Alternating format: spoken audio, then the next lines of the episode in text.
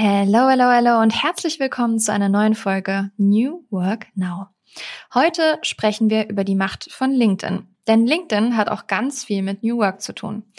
Es formen sich nicht nur neue Jobs bei LinkedIn, sondern LinkedIn ist auch weltweit um zwei Millionen NutzerInnen gewachsen 2022. Der Austausch zwischen NutzerInnen und Unternehmen ist in 2021 um 48 Prozent gestiegen.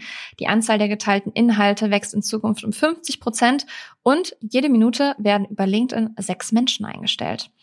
Wenn das mal kein Grund ist, über LinkedIn hier im Podcast zu sprechen, dann weiß ich auch nicht. Ich wünsche euch viel Spaß mit der Folge und am Ende gibt's noch ein kleines Schmankerl für euch. Moving the change, creating the new. Together we are. Energiegeladene Interviews, spannende Brancheninsights und alles, was du zu New Work wissen musst. Der Business Podcast mit Kira Marie Kremer. Ihr Lieben, ich glaube, das ist die spontanste Folge, die ich jemals aufgenommen habe. Wir haben heute 14.07 Uhr und zwar ist es Montag, der 29. Januar und ihr hört diese Folge am Dienstag, den 30. Januar ab 6 Uhr morgens. Also einmal Props an das ganze Team, die die Folge hier so schnell noch hochgeladen haben. Denn es gab da ein paar Schwierigkeiten. Meine eigentliche Gästin ja, ähm, hat nämlich gerade ein paar Problemchen. Doch dazu komme ich später in der Folge. Und deswegen haben wir uns dafür entschieden, die morgige Folge erstmal nicht hochzuladen. So, jetzt habt ihr das Vergnügen wieder mit mir ganz alleine. Und äh, ich fühle mich ein bisschen zurückversetzt. Ich weiß nicht, wer von euch von Anfang an dabei ist und wirklich die allererste Folge New Work Now gehört hat, wo wir noch New Work Rebels hießen. Die habe ich nämlich mit meiner Mama zusammen aufgenommen. Und zwar genau an diesem Tisch. Ich bin hier gerade bei meinen Eltern zu Hause weil ich mir am 24.12., zwei Tage nach meiner Hochzeit in Österreich beim Skifahren das Kreuzband gerissen habe. Ja, ich wurde am Montag, also heute vor einer Woche operiert hier in Köln, nutze gerade Hotel Mama und äh, Hotel Papa und lass mich hier verwöhnen gemeinsam mit meinem Hund Homie, denn ich bin aktuell auf Krücken unterwegs, aber glücklicherweise haben die Krücken ja nichts mit meiner Stimme zu tun und ich kann ganz normal einen Podcast aufnehmen. Mir muss nur hierher getragen werden, was ich alles brauche, aber da weiß Mama mittlerweile auch Bescheid. Genau, und ich dachte, wir sprechen heute nochmal über meine Lieblings-Social-Media-Plattform, die Chancen und Vor- und Nachteile natürlich und was daraus alles entstehen kann und was es mit New Work zu tun hat. Erstmal zu meiner eigenen Geschichte. Viele von euch wissen es, aber für die, die es noch nicht wissen, here we go. Ich habe im Jahr 2018 ein LinkedIn-Profil erstellt. Und zwar gar nicht aktiv. Null. Die erste Aktivität startete ich 2020 ähm, als ich merkte, okay, das, wie ich arbeite zwischen Festanstellung und Selbstständigkeit, ist eine Form von New Work, weil es eine flexible Arbeitsweise ist. Und darüber habe ich einen Artikel geschrieben, wie Unwissenheit zu Fortschritt wurde. Und dann habe ich mich über LinkedIn dazu positioniert, mehr zum Thema New Work zu posten, mich dafür stark zu machen, etc. pp. Das, was ihr auch alle kennt. Und so ist der Podcast zustande gekommen. So ist all das, was ich gerade beruflich mache, zustande gekommen. Ich wurde für den Podcast angefragt. Ich wurde angefragt, als Speakerin unterwegs zu sein. Ich wurde angefragt, ein Buch zu schreiben über New Work, was ja auch Ende April rauskommt und was ihr gerne natürlich schon vorbestellen könnt. Genau, und so viel kam bei mir zustande. Also meine komplette Selbstständigkeit kam durch LinkedIn zustande. Ich finde, das hat auch sehr, sehr viel mit New Work zu tun, denn es sind ja gefühlt New Jobs auch irgendwie. Besonders wenn man das bedenkt, was im letzten Jahr noch sehr, sehr stark dazu kam bei mir, und zwar Kooperationen mit Unternehmen. Dazu komme ich gleich noch mehr. Also, es gibt bei LinkedIn oder durch LinkedIn nicht nur die Möglichkeit, neue Jobs zu formen, sondern auch bestehende umzuformen. Ihr kennt vielleicht auch alle natürlich Social Media ManagerInnen, die sich sehr stark natürlich mit sozialen Plattformen auseinandersetzen. Doch es gibt mittlerweile auch Corporate InfluencerInnen. Bedeutet Menschen, die sich für die Unternehmensmarke stark machen. Also die mit ihrem LinkedIn-Auftritt dafür sorgen, dass Employer Branding betrieben wird. Also, dass eine positive Assoziation mit der Arbeitgebermarke entsteht. Und das machen die meisten Personen natürlich bei LinkedIn, weil das einfach die Business-Plattform schlechthin ist. Das bedeutet, es gibt neben meiner Person, ich bin ja selbstständig und nicht angestellt, deswegen bin ich keine Corporate Influencerin, sondern Business Creatorin oder Business Influencerin, wie auch immer man das bezeichnen möchte. Ich persönlich mag Business Creator am liebsten, weil der Begriff Influencer dann doch etwas negativ konnotiert ist. Und hier kommen jetzt bei uns Business Creatern ganz viele Unternehmen auf uns zu, die mit uns zusammenarbeiten möchten und die unsere Reichweite nutzen wollen, um für sie zu posten und ihre Marke zu stärken. Bedeutet der Unterschied zwischen Corporate Influencing ist, Corporate InfluencerInnen werden dafür bezahlt, dass sie, ja, so, beziehungsweise es ist in ihrem Gehalt mit enthalten, dass sie für die Unternehmen, in denen sie angestellt sind, posten. Und zwar ist es dann meistens im Idealfall, was ich allen Corporate InfluencerInnen wünsche, während der Arbeitszeit. Das machen nicht alle Unternehmen. Aber äh, ich hoffe, dass sich das viele zu Herzen nehmen. Und bei uns Business CreatorInnen ist es so, dass die Unternehmen uns buchen wie InfluencerInnen, CreatorInnen, Content CreatorInnen, die ihr von Instagram kennt. Und das wird bei LinkedIn immer mehr. Und so entstehen natürlich auch durch diese Form neue Gehaltsmodelle, neue Vergütungsmodelle für sowohl Corporate InfluencerInnen als auch für Business CreatorInnen. Das waren jetzt ein paar Beispiele, wie LinkedIn gerade aktuell speziell neue Jobs formt. Es gibt zum Beispiel auch Agenturen, die sich jetzt den Business CreatorInnen annehmen und uns unter Vertrag nehmen und auch das Ganze managen. Also es wird immer, immer professioneller. Ich bin gespannt, wie sich das in den nächsten Jahren entwickelt. Und es gibt aber natürlich auch ein paar Aspekte, die nicht so cool sind bei LinkedIn. Das muss man auch ehrlicherweise sagen, denn ihr kennt mich, all das, was ich positiv herausstelle, da gebe ich auch immer ein kleines negatives Beispiel mit auf den Weg. In dem Fall sind es die selbsternannten ExpertInnen. Wenn ihr bei meinem LinkedIn schaut, werdet ihr sehen, da findet ganz viel New Work statt etc. Aber niemals betitel ich mich selber als New Work Expertin, weil ich persönlich finde, dass es ganz viele Menschen in diesem Bereich gibt, die noch viel, viel mehr Wissen haben als ich. Wenn es allerdings NTV in einem Beitrag zum Beispiel macht und mich interviewt und dann in die Bauchbinde schreibt New Work Expertin, nehme ich das natürlich sehr, sehr gerne an. Aber ich würde es niemals selber mir zuschreiben. Aber bei LinkedIn gibt es ganz, ganz viele Menschen, die natürlich auch beraten, wie LinkedIn funktioniert, die sich dann auch als Expertinnen betiteln. Bedeutet, die LinkedIn-Workshops geben oder Profile verwalten, Corporate InfluencerInnen Workshops geben, alles, was ihr rund um LinkedIn haben wollt. Und die dann sagen, sie sind ExpertInnen.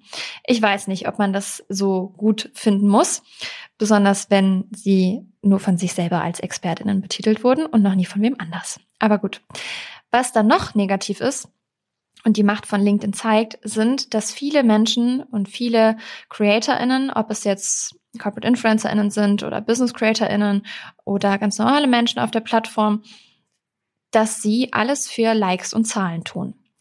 Bedeutet, es ist ja natürlich die nächste Social Media Plattform, die uns einen gewissen Druck mit auf den Weg gibt, uns zum Vergleichen anregt, denn es gibt Personen, die auch zu meinem Thema posten, die mal mehr, mal weniger Engagement haben als ich oder mehr oder weniger FollowerInnen haben als ich.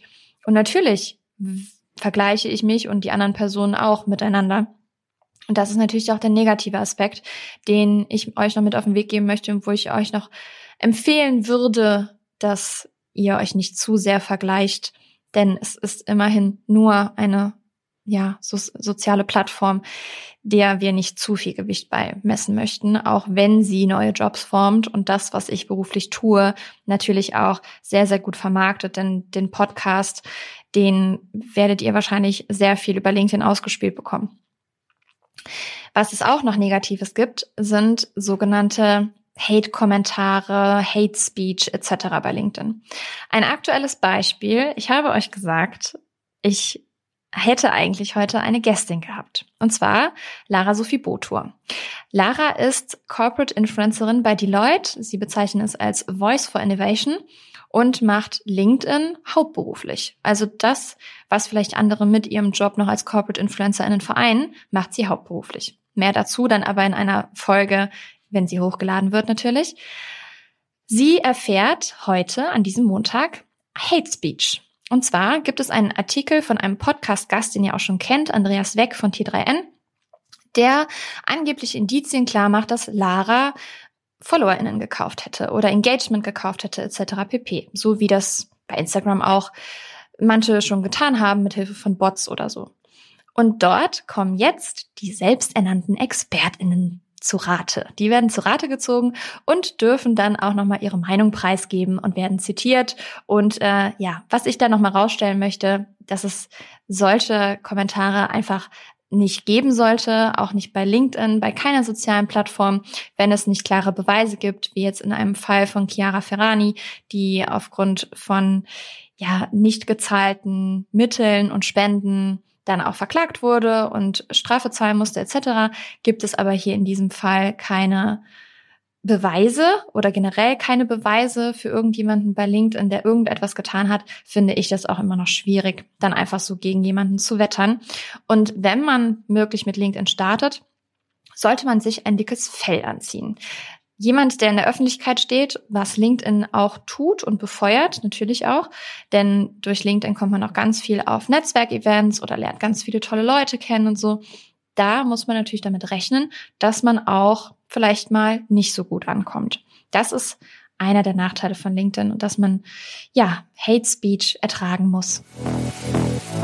So, das war die Macht von LinkedIn. Wenn ihr LinkedIn-Tipps haben wollt, dann hört euch doch einmal die Folge an, 10 Tipps zum Thema Personal Branding. Die habe ich vor ein paar Monaten schon veröffentlicht, die ist immer noch aktuell und die verlinken wir natürlich. Und wenn ihr noch mehr Tipps haben wollt, dann schaut doch mal bei dem LinkedIn Bootcamp vorbei, was Selma und ich ins Leben gerufen haben.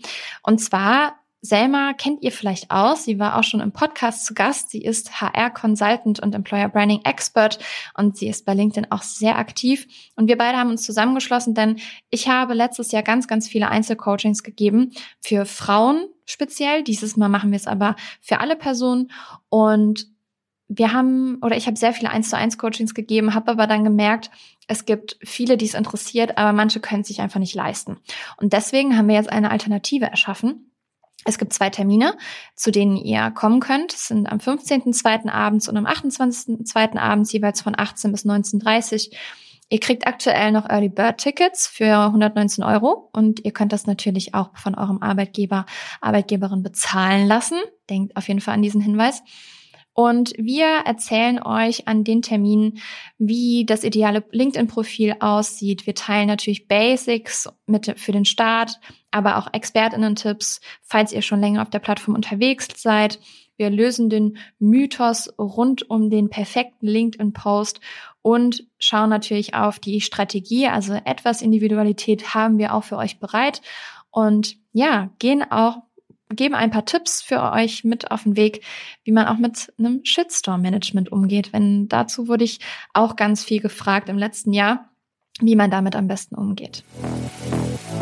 So, ihr Lieben, und das war die Folge sehr spontan. Ich hoffe, sie hat euch gefallen. Das waren natürlich, muss man dazu sagen, sehr viele Einblicke meinerseits in die Plattform, wie ich die Plattform sehe und ähm, was sie Positives als auch Negatives bereithält. Und ich freue mich, wenn ihr nächste Woche wieder einschaltet. Jeden Dienstag, 6 Uhr morgens, habt ihr eine neue Folge New Work Now auf den Ohren. Und jetzt lege ich mich wieder auf die Couch, muss mein Kreuzbandrissbein wieder hochlegen, meine Übungen machen und hoffe, dass ich ganz bald wieder ohne Krücken laufen kann. Ich wünsche euch daher gute Gesundheit, alles Gute, einen wundervollen Tag, eine tolle Woche und entlasse euch mit dem Zitat von Rolf Dobelli. Wer weiß, wer er ist, hat deutlich bessere Chancen, der zu werden, der er sein möchte.